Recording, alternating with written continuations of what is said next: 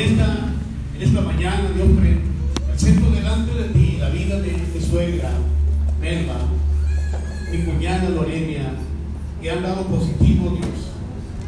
Desde este momento, Dios, y desde el día de ayer, hemos cancelado el efecto negativo de este virus en su cuerpo, en sus pulmones, en su corazón, en las vías, eh, respiratorias, en el sistema de circulación, el circulatorio de su cuerpo. Yo te reclamo, Dios, tu palabra que dice que por tus llagas fuimos nosotros curados. De tu hija, Dios, y sé que desde el día de ayer empezó a ser restaurado ese cuerpo que había sido golpeado, debilitado por este virus. En el nombre de Jesús, oramos, Dios, que sanen. Y en igual manera cualquier de mis hermanos que esté aquí presente o a través de internet, Dios, que estén atravesando por alguna situación similar, te pedimos por sus familiares, por sus amistades, sus vecinos, que están siendo atacados por el virus, Dios. Te pedimos en el nombre de Jesús que pongas tu mano poderosa. Toca, Señor, los cuerpos.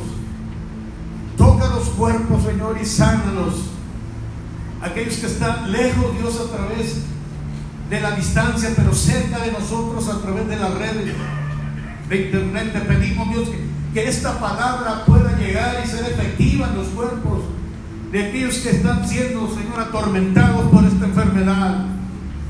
Que reciban la sanidad en el nombre de Jesús. Que reciban salud y recuperación ahora en el nombre de Jesús. Señor, también pedimos por esta palabra que va a ser compartida. Te pido, Dios, que la unción de tu Espíritu Santo fluya. Abre, Dios, las puertas de Sion. Abre, Dios, las ventanas de los cielos. Y derrama, Dios, de tu bendición. En el nombre de Jesús. Aleluya. Amén. Y amén. Aleluya. Gracias, Señor. Den un fuerte aplauso al Señor. Aleluya. En toda gloria. En toda honra. Santo eres, Señor. Vamos a, leer, si ustedes tienen su Biblia ahí, Primera de Corintios 1.23. Pueden estar sentados si gustan. Estuvimos saboreando la alabanza. Muy rica, gracias pastor, porque ustedes tienen un pastor, qué bárbaro, ¿no? Que se la sabe de todas. Eh, pues no nomás puede predicar, se puede dirigir la alabanza. está como un, un, hermano que decía, no, dice, mi pastor se la sabe todas, todas. Canta, predica, enseña.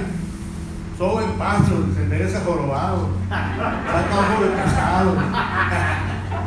y ahí empezó, empezó a decirle toda la lista de lo que hacía. Y hasta, hasta partero era su pastor. Estaba en un lugar ahí que el seguro estaba muy lejos. Y no se lo crean, ¿no? Una vez yo me era, era partero, pastor, en la experiencia, ¿verdad? Me tocó ir un parto ahí, nomás lo único que vi la sangre y casi me desmayaba. fue, fue terrible, mejor ni les cuento, ¿no? Muy bien, vamos a hablar sobre algunas claves de la vida cristiana que muchos de ustedes no van a no van a apetecer, no les va a gustar lo que les voy a predicar.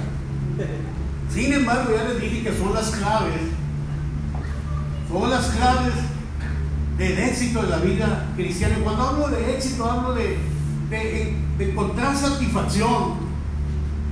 Encontrar satisfacción en lo que haces o en lo que eres.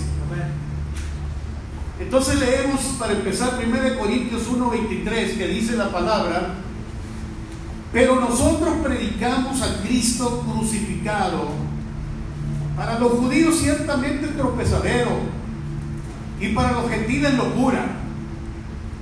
Más para los llamados así judíos como griegos, Cristo poder de Dios y sabiduría de Dios.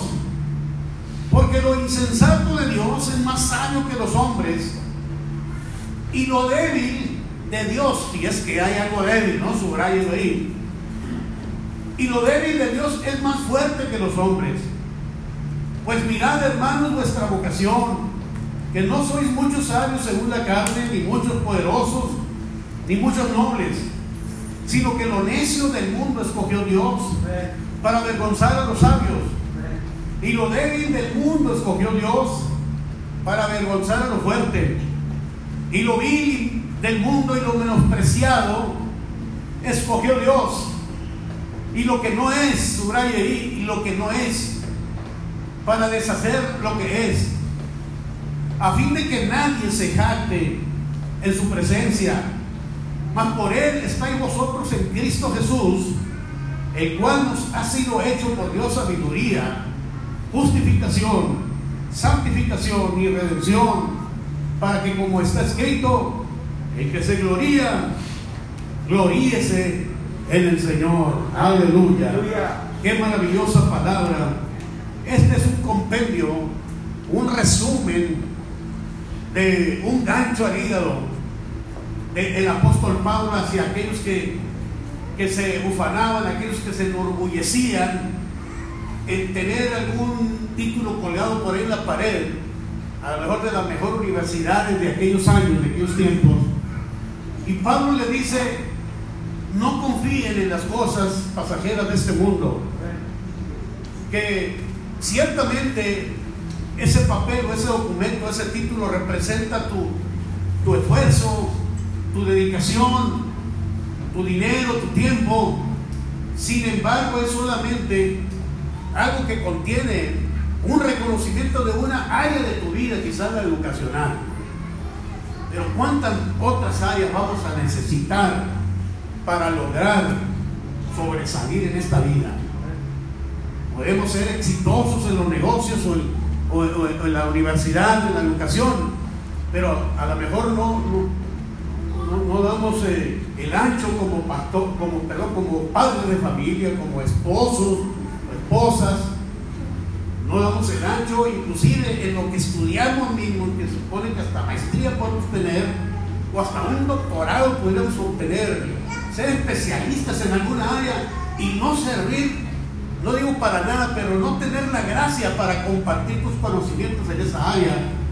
O sea que tú nada más fuiste una esponja que absorbiste todo el conocimiento de esa área, pero no tienes capacidad de compartirla.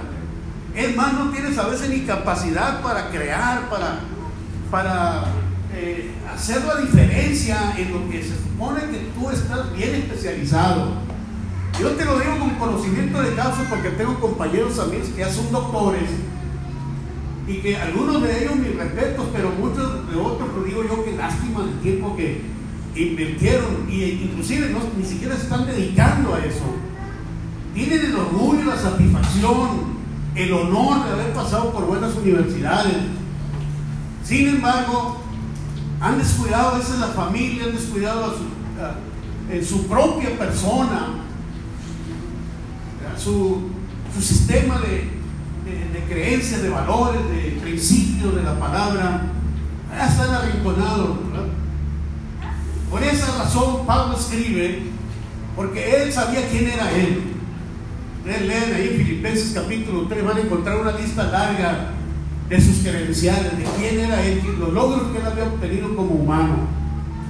Por eso él les decía a los corintios, allá cerca de, de no del Partenón porque estaba en, en, en, Atenas, ¿no? pero en todos esos lugares donde todavía se consideraba como la cuna de la filosofía de aquellos años, donde había empezado también las Olimpiadas y había gente ya muy dedicada, muy dedicada a, las disciplinas que estaban en boga y que todavía siguen en boga en nuestros tiempos. Entonces Pablo les dedica este pasaje que leímos diciendo que, que Dios había escogido a lo que no era para no avergonzar, pero para dar una lección a lo que, a lo que piensan que son. Un filósofo llegó a decir con mucha razón, dijo yo solo sé que no sé nada. Porque entre más conoce, entre más estudia uno, más se da cuenta que abunda más, mucho más todavía las, las temáticas, la información sobre lo que estás estudiando y te das cuenta que en realidad O sea, lo único que tiene ventaja el que estudia es que él se da cuenta que no sabe, que hay mucho más que no, no ha aprendido y que puede aprender y que ni siquiera se ha dado cuenta de eso, pues ni lo registra siquiera. Se queda con la creencia pues, de que, pues ahí normal, no, no sufre tanto. Es más responsabilidad el que tiene el que estudia, el que conoce, se le da más responsabilidad. Pues no quiero decir de ninguna manera que entonces no estudio, ¿para qué estudio entonces? Si me da cuenta que no sé nada. No, estoy hablando de que no nos enorgullezcamos. Esa es eh, la tesis del apóstol Pablo, no es echar de menos a los que estudian. Su tesis no es avergonzar a los que de alguna manera tienen algún tipo de conocimiento, de inventario, eh, de algo que pueden enorgullecerse, sino más bien de que dejen de depender de, ellos mismos. Para que les vaya bien, en otras palabras, actúen como si, como si no supieran nada. Les va a ir mejor a los que saben mucho, ¿verdad? Pasar como las estrategias de, de la Fuerza Aérea. Entre más sofisticado es el avión, el avión de guerra me refiero, entre más tecnología tiene, ¿saben cuál es el secreto que ellos usan? Pasar desapercibido. ¿Entienden? Tienen mucho, valen millones de dólares esos aviones. Pero, ¿saben a qué le apuestan? ¿Saben a qué le invierten? A que no lo vean, a que los radares no lo registren. Pues ¿cuál es el punto entonces? ¿Quién no se supone que deberían enorgullecerse para que todos lo vean? No, es un avión sofisticado de última generación. ¡Wow! No, no, ese no es el punto. El punto es que entre más le ponen tecnología y conocimiento, no se interesan ni que lo vean. Porque, porque ahí, está ahí está la estrategia, ahí está la clave. Entonces, no es un patrón que tengamos que seguir, pero sí es un indicio, una clave que nos debe de enseñar a nosotros que entre más nos use el Señor, entre más conocimiento tengamos, más nos debemos de preocupar por esa tecnología. Que no nos vean. Que toda la gloria sea para Dios. ¿Me entiendes? Que no, eh, dice la Biblia, termina diciendo el pasaje, lo leímos, dice, el que se gloría, gloríese en el Señor. Que toda la gloria sea para Dios. Qué bendiciones, ¿verdad? Pero muchos pudieran tener un pensamiento contrario, no, pues si el avión vale 50 millones de dólares, no, pues que se vea, que toda la gente lo vea, que valga la pena que, que se hayan matado, ¿verdad? Que se hayan quemado las pestañas y, y, todo lo que decimos cuando estudiamos, ¿no? Pues que se den cuenta, ¿no? Que me vean, que sepa la gente, que, que se vea lo que invertí. Bueno, yo creo que estás en un mundo al revés, porque el mundo científico, el mundo de la verdadera tecnología que te rebasa a ti y a mí también, ellos no quieren eso. Porque esa es la manera más poderosa de atacar a sus enemigos. ¿Me entiendes? Esa es la manera estratégica para sorprender a aquellos que quieren hacerte daño. O simplemente para, para vivir más en paz ¿Ah? Vive, vive con lo menos tensión que puedas tener. Y ese es el problema hoy en día. El estrés, la ansiedad y todas esas cuestiones que no te dejan dormir a veces en las noches. Tienes tanto RAM de memoria ¿no? en la cabeza que puedes estar pensando en cinco cosas a la vez en tu cama, pero no te vas a dormir. Yo le digo a mi esposa cuando estamos acostados, dice, no puedo dormir, desconéctatele. Piensa que tiene cinco switches prendidos, eh, apaga el primero, ¿de qué se trata? Pues estoy preocupado por mi mamá, pues apágalo.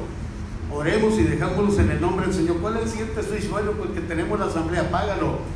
Debemos de confiar en Él. Dios es todopoderoso y yo sé que nos va a sacar adelante. ¿Cuál es el tercero? Pues eh, eh, el que sea. El problema es cuando tenemos insomnio, es que tenemos todas las luces prendidas, ¿no? En la mente. Y nos estamos dando vueltas y vueltas y pensamos que una cápsula de melatonina nos va a quitar el sueño, ¿no? dice, no me cae bien, a mí no me quita el sueño. Pero no me da sueño con él. Y si es con el insomnio. ves que tienes demasiada carga, ¿verdad? eres tan inteligente, pues que siempre estás pensando, eres un pensador. Pero no conviene llegar a la cama con, con tanta carga. Para poder descansar tienes que llegar a un cero, cero watts.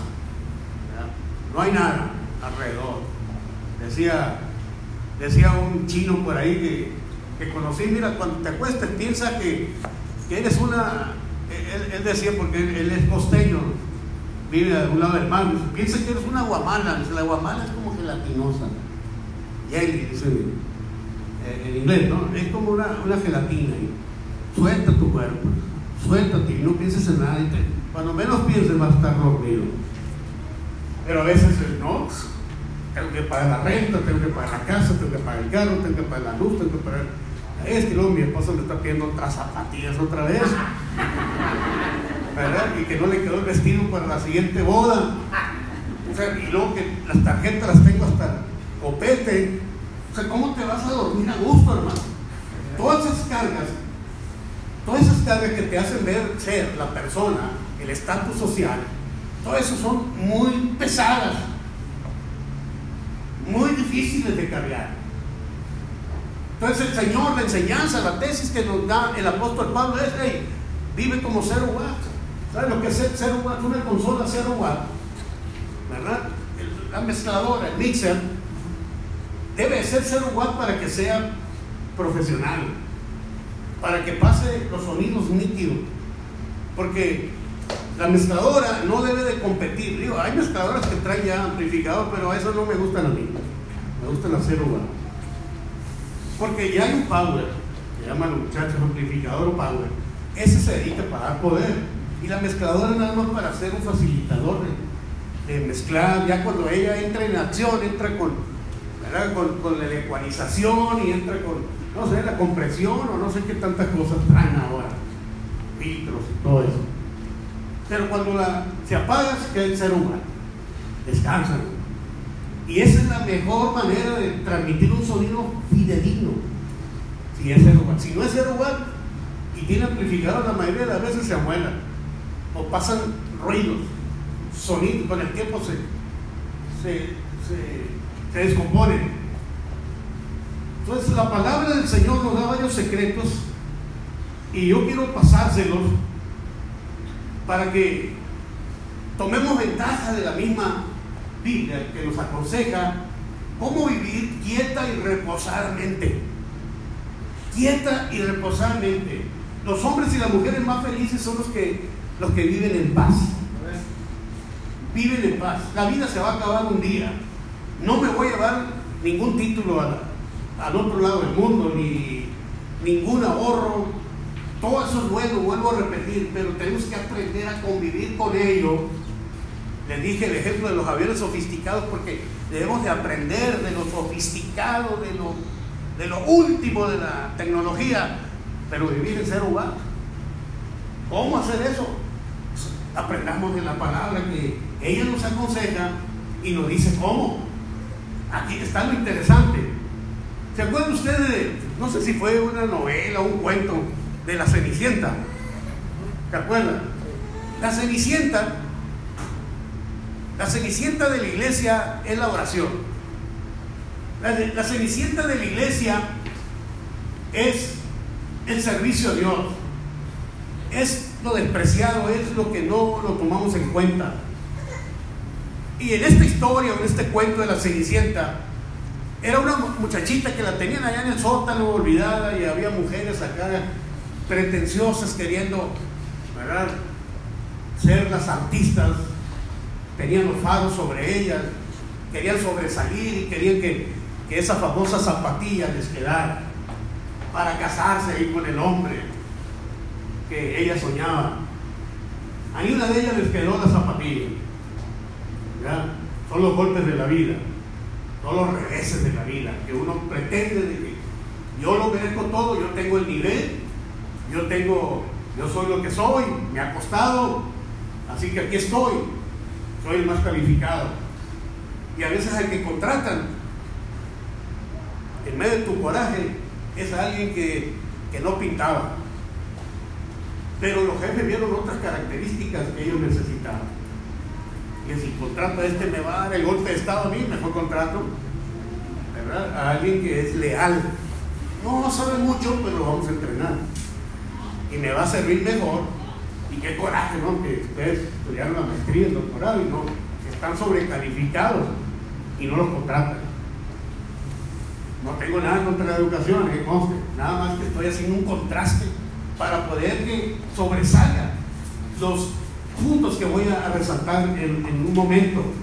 Entonces, debemos de dejar de luchar para sobresalir y poner en práctica por lo menos unos cinco consejos que le voy a dar muy rápido. Espero no salir tarde, pastor, porque yo sé que no ha desayunado, está ayunando el pastor.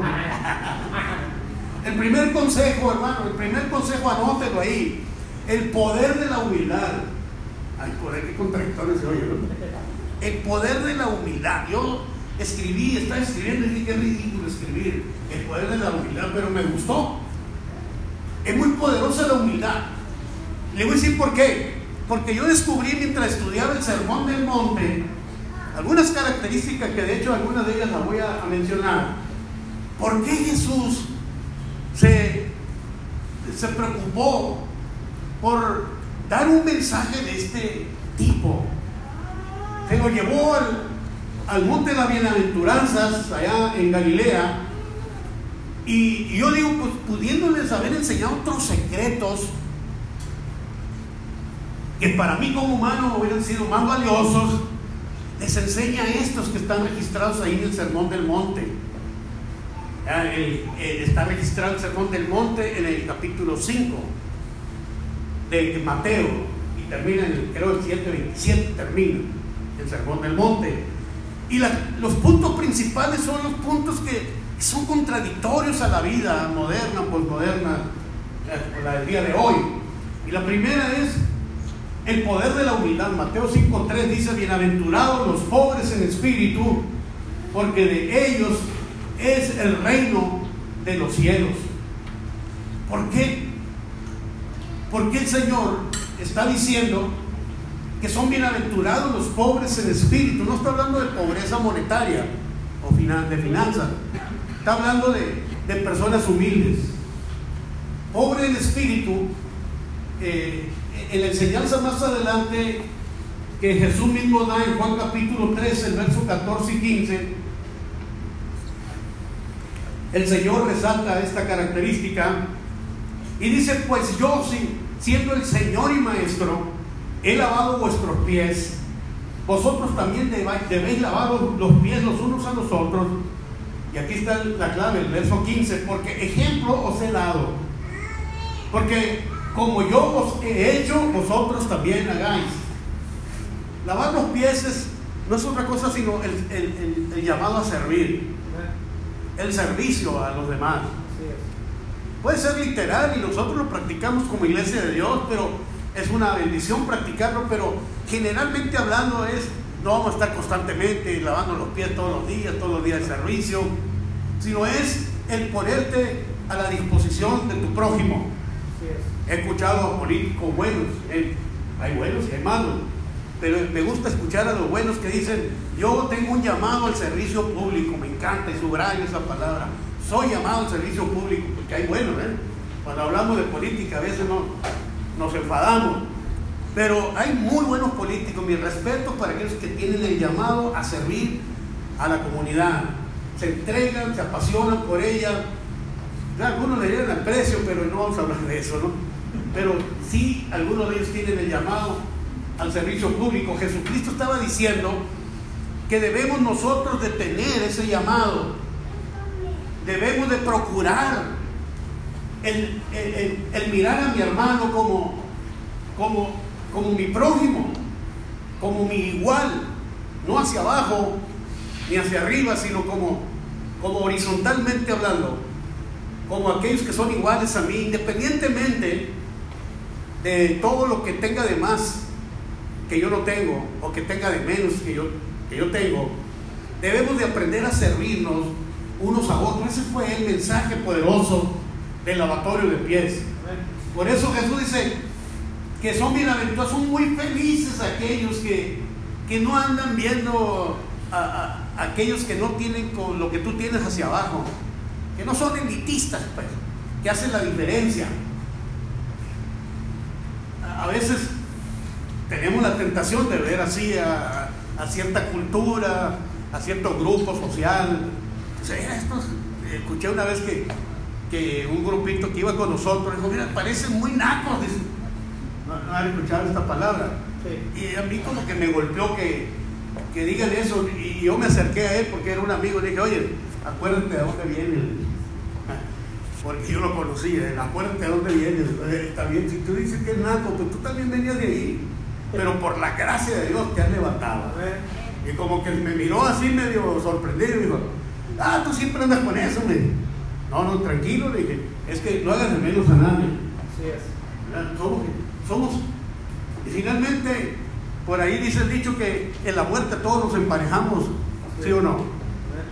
Rico, pobre, dijo Steve Jobs, que era el CEO, CEO de, de Apple, dijo, qué desgracia la mía que teniendo tantos millones acumulados de dólares, no puedo comprar un segundo más de vida, de tiempo Así dijo él. ¿Y a dónde fue Jobs? al mismo hoyo que va aquel que nunca hizo nada. Ahí se emparejó.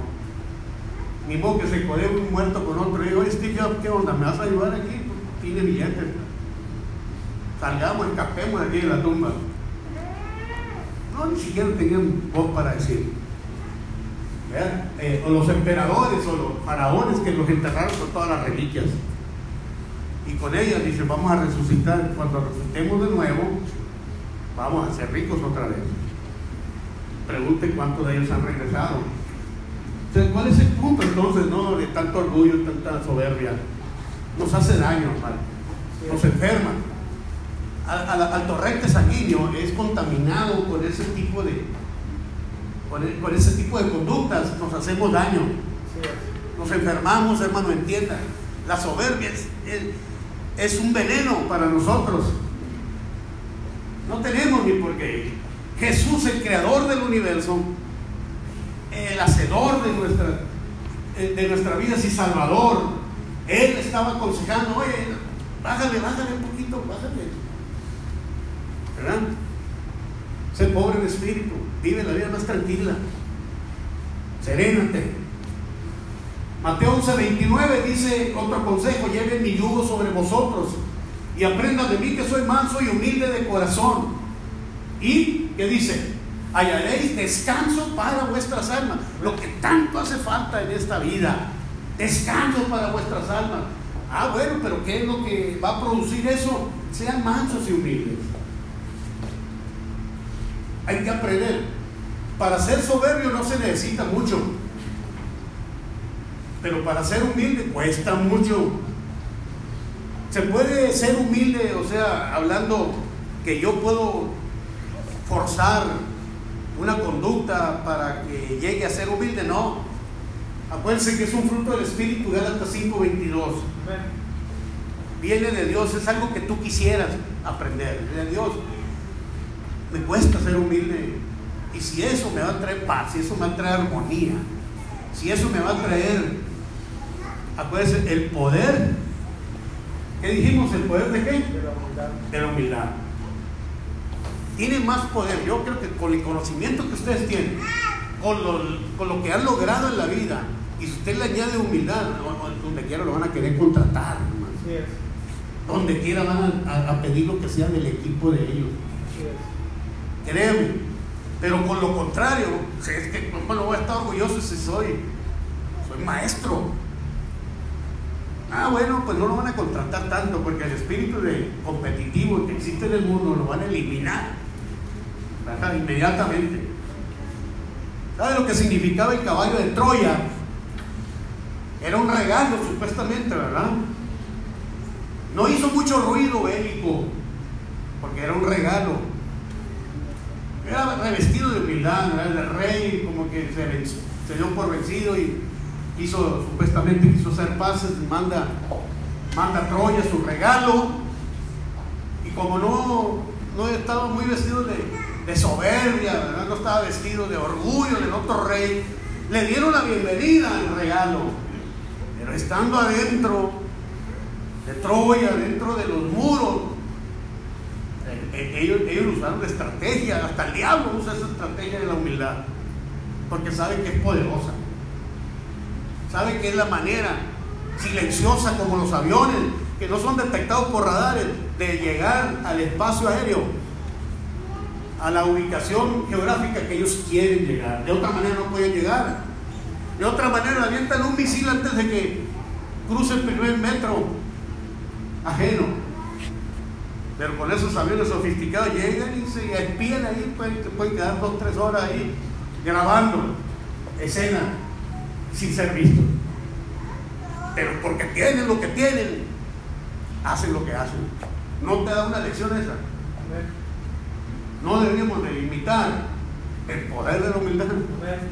Pero el Señor Jesucristo ya lo había dicho. Que puedes llegar a atravesar murallas que no puedes atravesar. Lo que necesitas es sabiduría. Usar la sabiduría y la sabiduría de lo alto, lo primero es la humildad. Vas a llegar donde nunca has llegado.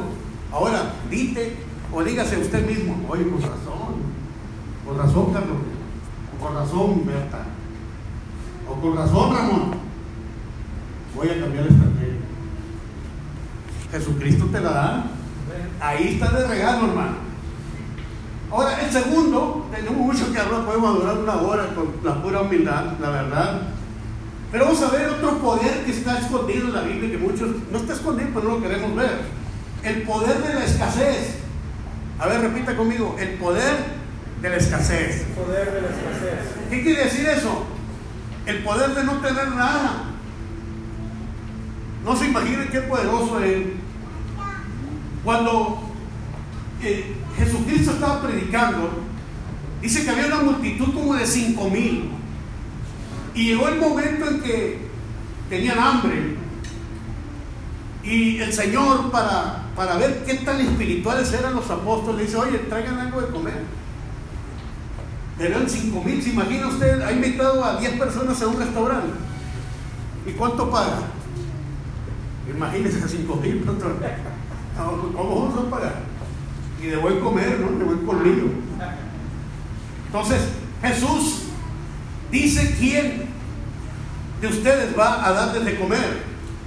Y hay un niño por ahí que dice, aquí tengo una canasta, o aquí hay un niño que, que trae un lonche que aprovechado, ¿no? Le vamos a comer lonche al niño. Trae dos peces y cinco panecillos. Y ustedes conocen la historia que el Señor, Dios Todopoderoso, nuestro proveedor y sustentador hizo un milagro.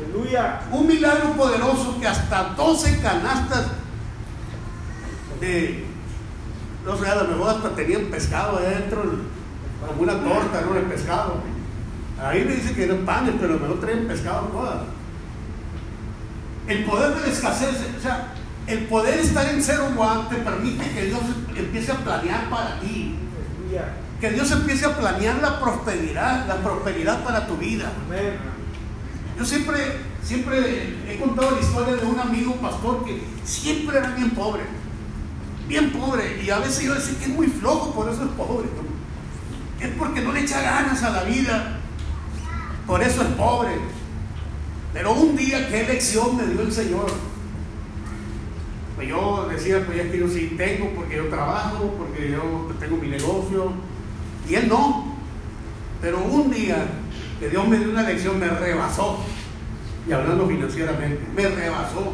No rebasó y mi esposa sabe de quién estoy hablando. Y llegó el momento y hasta la fecha me rebasó. Y no me da vergüenza decir, porque yo aprendí en parte aprendí de él el poder de la escasez. Que llega su tiempo que lo que él sembró y él esperaba en Dios y él decía un día el Señor me va a bendecir. Y yo decía, ponte a trabajar. Un día va a caer la bendición del cielo. Flojonazo, decía yo, ¿no? Pero el Señor nos dio una lección tremenda yo siempre testifico de Él porque lo honro. y, que me avergüenza yo por haber pensado como pensaba, muy materialista. Porque yo estoy seguro que muchos de ustedes piensan igual que yo. Que trabaje los rojos, ¿verdad? Que los mantenga el gobierno, a veces decimos, ¿no?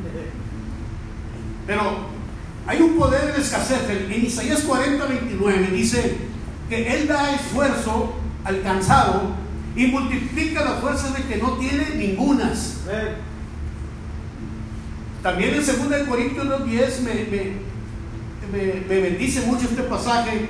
Dice Pablo que estoy como entristecido, pero siempre gozoso, como pobres, mas enriqueciendo a muchos, como no teniendo nada, mas poseyéndolo todo. Él decía, el que no lo tiene nada, el que no tiene nada, lo tiene todo. Es, es como una paradoja, ¿no? Como una contradicción no tengo nada y es que si no tengo nada es que lo tengo todo. Pero ¿cómo está eso? Bueno, más adelante vamos a, ver otro pasaje y lo vamos a acordar. Cuando Pablo, cuando Pablo cuenta la experiencia segunda de Corintios capítulo 12, y él dice que el Señor le dice, bástate mi gracia porque mi poder se perfecciona en tu debilidad. Y vamos a entrar al tercero entonces, que es el poder de la debilidad. El poder de la debilidad. ¿Cuántos de ustedes han escuchado, leído, han googleado, no sé cómo, porque le gusta mucho estar viendo definiciones sobre la materia oscura? La materia oscura no es otra cosa sino el magnetismo estructural que sostiene los planetas, la galaxia completa, el universo completo, no se ve, pero es mucho más poderoso que cualquier fuerza. Porque ese magnetismo hace que los planetas se mantengan en su órbita. Ese magnetismo poderoso sostiene, rodea los planetas y los mantiene. Es una fuerza estructural, eh, eh, magnética que no se ve, pero es, como pues repito, mucho más poderosa que cualquier fuerza. Pero no se ve. Entonces nos da una lección tremenda. Puedo hablar mucho más de eso, pero voy a leer el pasaje que dejé pendiente. En 2 Corintios 12 dice Pablo que para la grandeza de las revelaciones, para que no me exaltase desmedidamente, me fue dado un aguijón en mi carne. Dios le estaba dando lecciones a Pablo para que no fuera tan soberbio, para que no se creyera tanto. Y entonces, ¿qué lecciones recibió? Dice Pablo, me fue dado un aguijón en mi carne, un mensajero de Satanás que me abofeté, para que no me enaltezca sobremanera, respecto a lo cual he, eh, tres veces he, he rogado al Señor que lo quite de mí.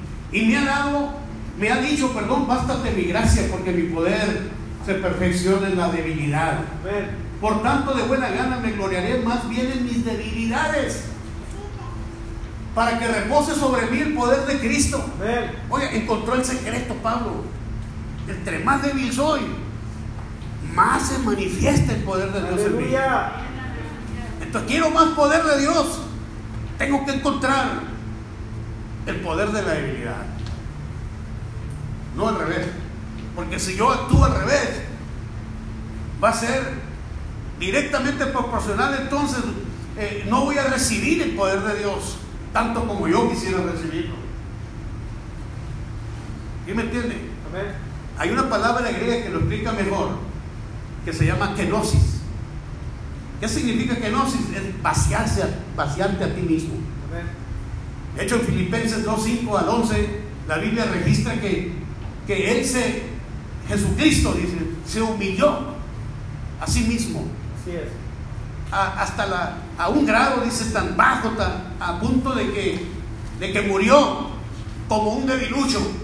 Él podía haber llamado algunas legiones de ángeles cuando estaba siendo crucificado. Podía haberle contestado a aquel que vociferó diciéndole, salvaste a muchos, sálvate a ti mismo. Él escogió presentarse, verse como el más débil. Sin embargo, la Biblia dice que por esa causa Dios le dio un nombre. Aleluya. Un nombre que es sobre todo nombre para que en el nombre de Jesús Aleluya. se doble toda rodilla de Aleluya. los que están en el cielo, hablando del segundo cielo, ¿no? Donde operan espíritus de maldad ahí, ¿verdad? En la tierra, y aún hasta los reptilianos alcanzan, pastor. Los que moran debajo de la tierra, así dice la Biblia, ya ustedes ahí, Filipenses 2, 5 al, al 11. Él le dio poder sobre todos esos entes desconocidos. Ese es un bonus, ¿no? Todo eso que usted ha leído por ahí, eso mismo también se sujeta. Ahí está registrado en la Biblia. Y no se manifiestan porque hay alguien que los detiene. Hay alguien que controla. Hay alguien que está diciendo, "Hey, las cosas aquí en mi tiempo, tiempo de la iglesia. Aquel que tiene poder sobre este planeta es Jesucristo y la iglesia que Él encomendó que lleváramos el Evangelio. Y Él dice que yo estaré contigo todos los días, Aleluya. hasta el fin del mundo, Amén. hasta el fin de nuestra era. Así que el poder de la debilidad, hermanos, fue la clave para el éxito del ministerio del apóstol Pablo. Así es. Él lo, lo- lo registra aquí. Dice, bástate mi gracia, le dijo el Señor, porque mi poder se perfecciona en tu debilidad. Entonces se volvió vivo Pablo. Dijo, ah, bueno, pues entonces, si esa es la clave, entonces me voy a gloriar en mis debilidades para que repose sobre mí el poder de Cristo. Por lo cual, por amor a Cristo me gozo, me gozo en las debilidades en afrentas, en necesidades, en persecuciones, en angustias, porque cuando soy débil, entonces Soy fuerte. soy fuerte. Amén. Gloria a Dios. "Pues, pastor, no puedo entender esas contradicciones más. Me pasan por uno y me salen por otro. Deténgase y apréndalo. Son las claves para el éxito de su vida. Amén. A ver, ¿cómo lo aprendo? O sea, deberíamos haber aplicado de una sola, ¿verdad? Para poder entenderla bien. Sin embargo, quise dejarle un legado ahí, hermano, de consejos que están registrados en la Biblia y ustedes ahí pueden abundar en un estudio personal. Pero déjenme mencionar rápidamente dos más.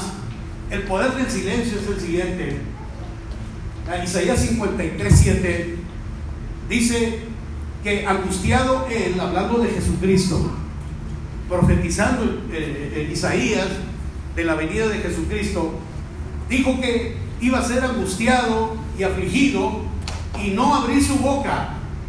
Como cordero fue llevado al matadero y como oveja delante de sus trasquiladores, enmudeció y no abrió su boca. El tremendo poder del silencio. Así es. Aleluya. Vean ustedes, en el Salmo 37, verso 7.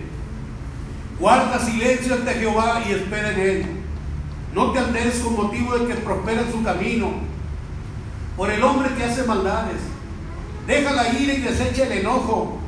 No te excites en manera alguna hacer lo malo, porque los malignos serán destruidos, pero los que esperan en Jehová, ellos heredarán la tierra. Es poderoso, vale más callar. El que calla otorga, pero hay que saber cuándo hablar. Pero mayormente cuando tienes a tus enemigos y que te están exigiendo que hables, usa el poder del silencio. Tienes derecho a guardar silencio. Y a veces es lo que te va a salvar. Porque muchas veces hablamos lo que no deberíamos de haber hablado y dice el famoso dicho que el pez por su boca muere. Si no hubieran hablado alguna palabra, piensen en alguna palabra que en su experiencia matrimonial en algún momento dijeron mal y que les costó a, a veces la falta de perdón por mucho tiempo. Una palabra mal dicha, una palabra que no controlaste, que no filtraste, la soltaste, por- no tuviste la famosa eh, inteligencia emocional y no, no, no, no controlaste y, y soltaste la palabra y, y estás sufriendo. Muchos están sufriendo mucho por lo que hablan. A veces no saben lo que hablan, no controlan la lengua. Vean Santiago capítulo 3 y dice que ese miembro es capaz de incendiar un bosque. La Biblia también dice que en, el- en la lengua está el poder de la vida y la muerte. También dice que por tu palabra serás condenado o serás justificado. Te fijas qué importante. Por eso resalta mucho el poder del silencio. Tienes una sola lengua y dos, dos oídos o, o dos orejas, porque oídos es el sistema auditivo, ¿no? Viene siendo uno. Pero una sola lengua. Usa el poder del silencio. Te vas a ahorrar muchos problemas. Yo he estado en juntas, pastor, y con ganas de hablar con mis compañeros. Yo tengo, yo sé que tengo alguna aportación. Y, yo digo, me voy a esperar hasta lo último, hasta lo último. Mejor hago notas y de repente alguien participa y me ganó mi idea. Digo, ¿por qué no hablé? No, mejor así me quedo. Pero eh, esto me ha costado mucho. Mi esposa sabe que me ha costado mucho. Pero lo anoto. Y si nadie lo dijo, Luego dice ahí el que dirige la reunión, ¿alguien tiene alguna cosa más? Digo, ándale, esto sí está grueso. Nadie lo dijo. Bueno, yo puedo, ya después de que yo miré que se les agotó los argumentos a todos, yo salgo con mi estrellita y no. Y este es lo bueno. Ándale, eso hacía falta. Pero a veces no hizo falta, ¿no? A veces era un pensamiento común, una idea común. Pero siempre vas a sobresalir cuando uses el poder del silencio y solamente uses la pa- la- el poder de la palabra cuando se- veas tú que es la siguiente tirada del ajedrez para darle jaque y mate rey. Y, y que esa va a ser la idea que, está, que se estaba esperando. Aprendamos, em, aprendamos a, a callar, aprendamos a, a vivir quieta y reposadamente. A veces eh, en todo el día no tenemos paz por algo que dijimos en la mañana y lo dijimos mal. Pero eh, ahí está el poder de la sumisión, eh, ya lo mencioné un poquito al principio, pero voy a terminar con eso. El poder de esperar, el poder de la perseverancia. Si ustedes ponen en Google o Google, ponen la, la vida de Abraham Lincoln y ponen perseverancia de Abraham Lincoln, se van a dar cuenta de una lista larga en muchos años que Abraham Lincoln fracasó y fracasó y fracasó y fracasó y llegó a ser por ahí diputado, llegó a ser por ahí senador y volvió a fracasar y a fracasar y a fracasar, pero nunca se dio por vencido.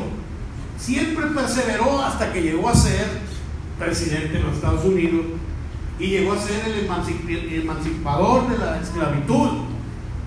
Se le conoce como uno de los grandes presidentes. Usted va a Washington, ahí está sentado en uno de los monumentos, como un hombre sobresaliente, pero si yo hubiera sido Abraham Lincoln, yo me hubiera, dado por vencido en la tercera, yo creo. Lea la lista, ¿verdad? Y, y- diga usted, en esta yo me hubiera dado por vencido. Pero el poder de la perseverancia.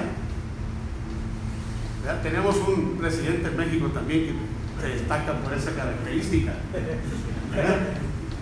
Hasta ahí nada más, ¿no?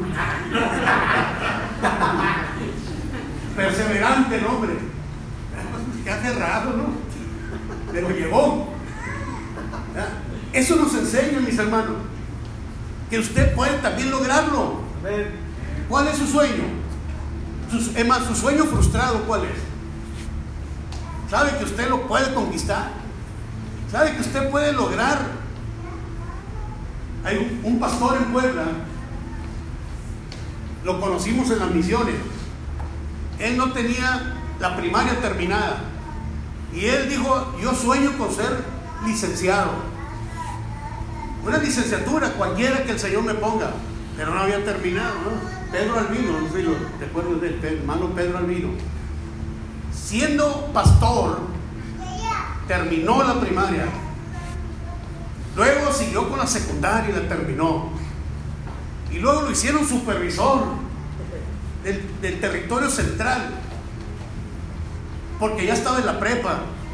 Y Julio dijo, este hombre no lo va a parar nadie. Y es indígena el hermano. Indígena, nato. Todo el mundo pensaba, no, este hombre no es analfabeto, nunca va a aprender. Terminó la preparatoria y, oh, sorpresa, yo ya era supervisor, éramos compañeros. Y entró a la universidad prestigiosa allá de Puebla. Pasó el segundo año, el tercer año, y nos tocó verlo graduar con honores al hombre. Santo Dios, dije, este es, es la perseverancia, perseverancia encarnada. Desde la primaria tenía el sueño. Un día voy a ser licenciado. Yo creo que ahorita ya está, el, no sé si entró a la maestría, pero sobresaliente el hombre. Hermanos, hay poderes en todas las cosas, aquellas que a veces pasan desapercibidas, pasan por alto. Y esas, de esas depende tu éxito. De esas dependen que tú seas el mejor negociante en tu, en, tu giro, en el giro que tú estás ¿verdad? Eh, manejando en tu, en tu negocio.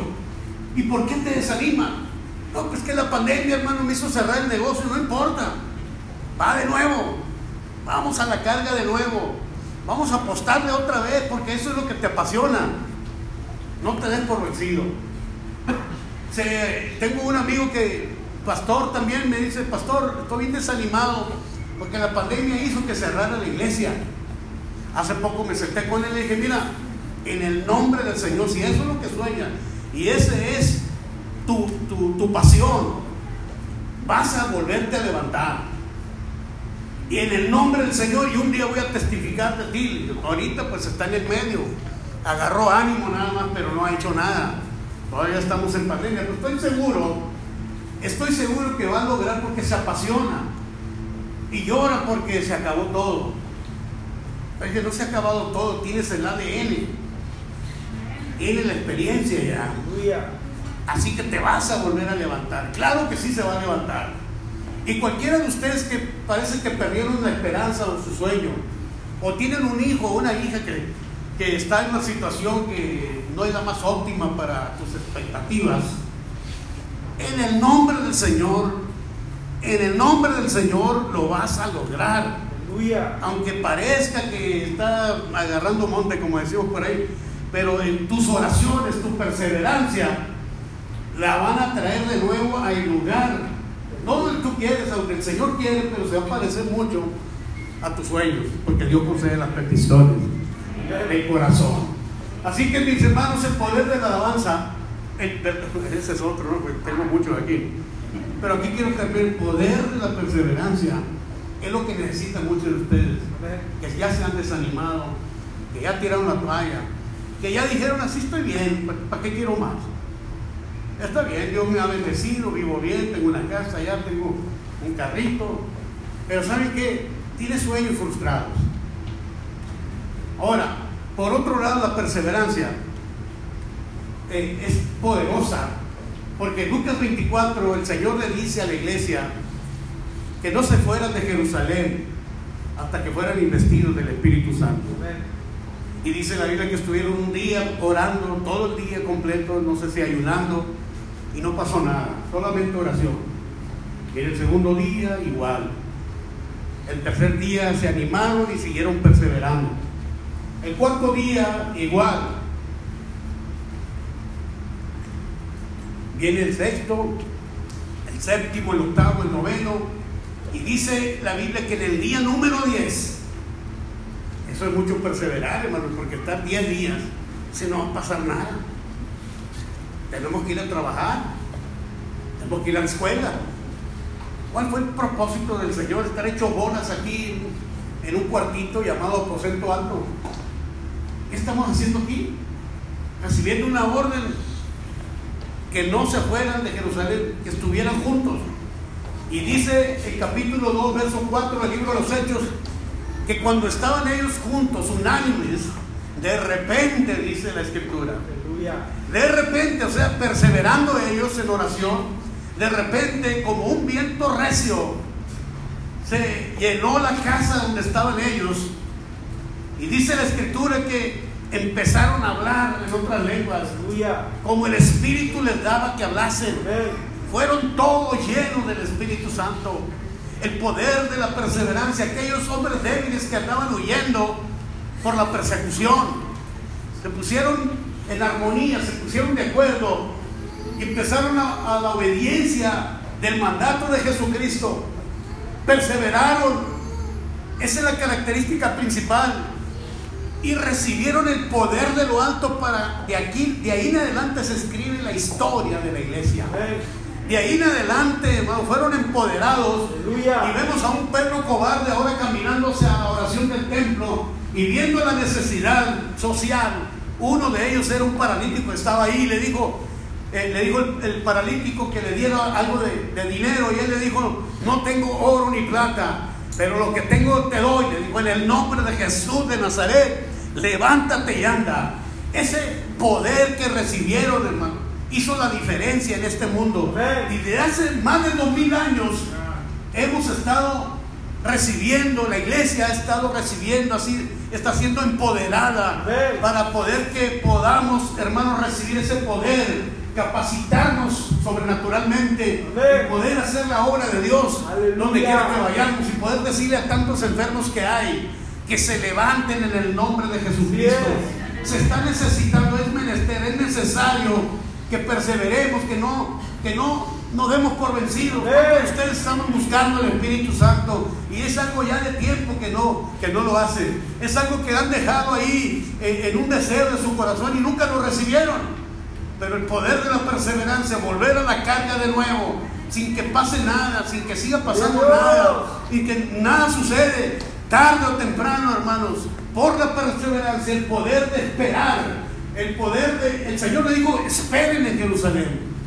El mandato es esperar y van a venir las bendiciones del Señor, los dones del Espíritu para capacitarte, para que puedas enseñar con poder, para que puedas orar por los enfermos, para que puedas administrar sobrenaturalmente, para que Dios te use, hermano, donde tú eres débil, ahí donde viene todos los demás poderes que hemos dado, el fruto del Espíritu va a alimentar cada una de las áreas donde, donde usted no ha florecido, usted no ha tenido éxito, pero necesita seguir esperando al Señor para recibir ese poder. En un corazón limpio, en un corazón vacío, en un corazón que espera, es, donde, es el medio ambiente o es lo adecuado para recibir el poder de lo alto. Por eso Pablo dijo, me voy a gloriar en mis debilidades para que el poder de Dios se perfeccione en mí. Hermanos, este es mi consejo y este último es el, el- el de más, eh, el más grande petición, la más grande petición mía para con Dios. Señor, empodera a tu iglesia. Señor, derrama de tu Espíritu Santo sobre la iglesia, porque cuando sea derramado el Espíritu Aleluya. Santo, dice lo que Dios pudo hacer con 12 personas imperfectas, al grado de que usted y yo somos cristianos, por causa de, esa, de ese inicio de gente que lo único que quería era huir de la persecución. Pero al recibir el poder de lo alto, imagínense lo que puede suceder en Chihuahua.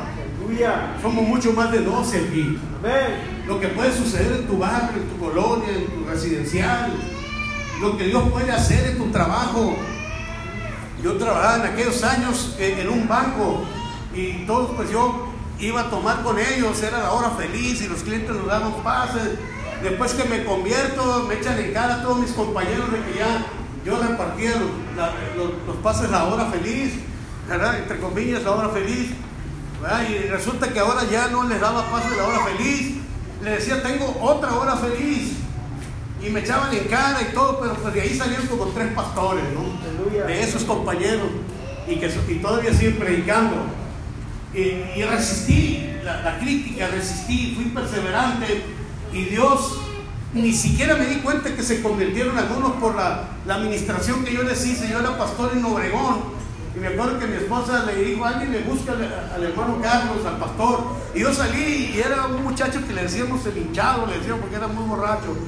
Y me dijo, me dijo, oye Carlos, que he estado por muchos años y me dijeron que eras pastor aquí. Y te quiero decir que soy un predicador. Me convertí hace como tres años. Y, Dios te usó a ti. Y yo te anduve buscando y no- nunca te hallé por muchos años.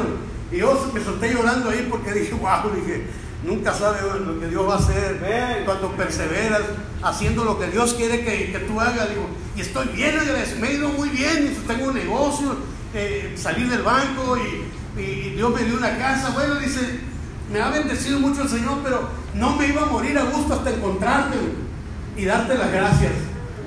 Yo en ese momento lo abracé y dije, bueno, vamos a orar, vamos a llorar juntos, vamos a darle gracias por lo que Dios hizo contigo. Ya no les escucharon, ya me di cuenta que no, no estás tan panzón como yo. Entonces, bueno, a mí me quedó de recuerdo como una, como, como- como a Pablo, ¿no? Como una, eh, una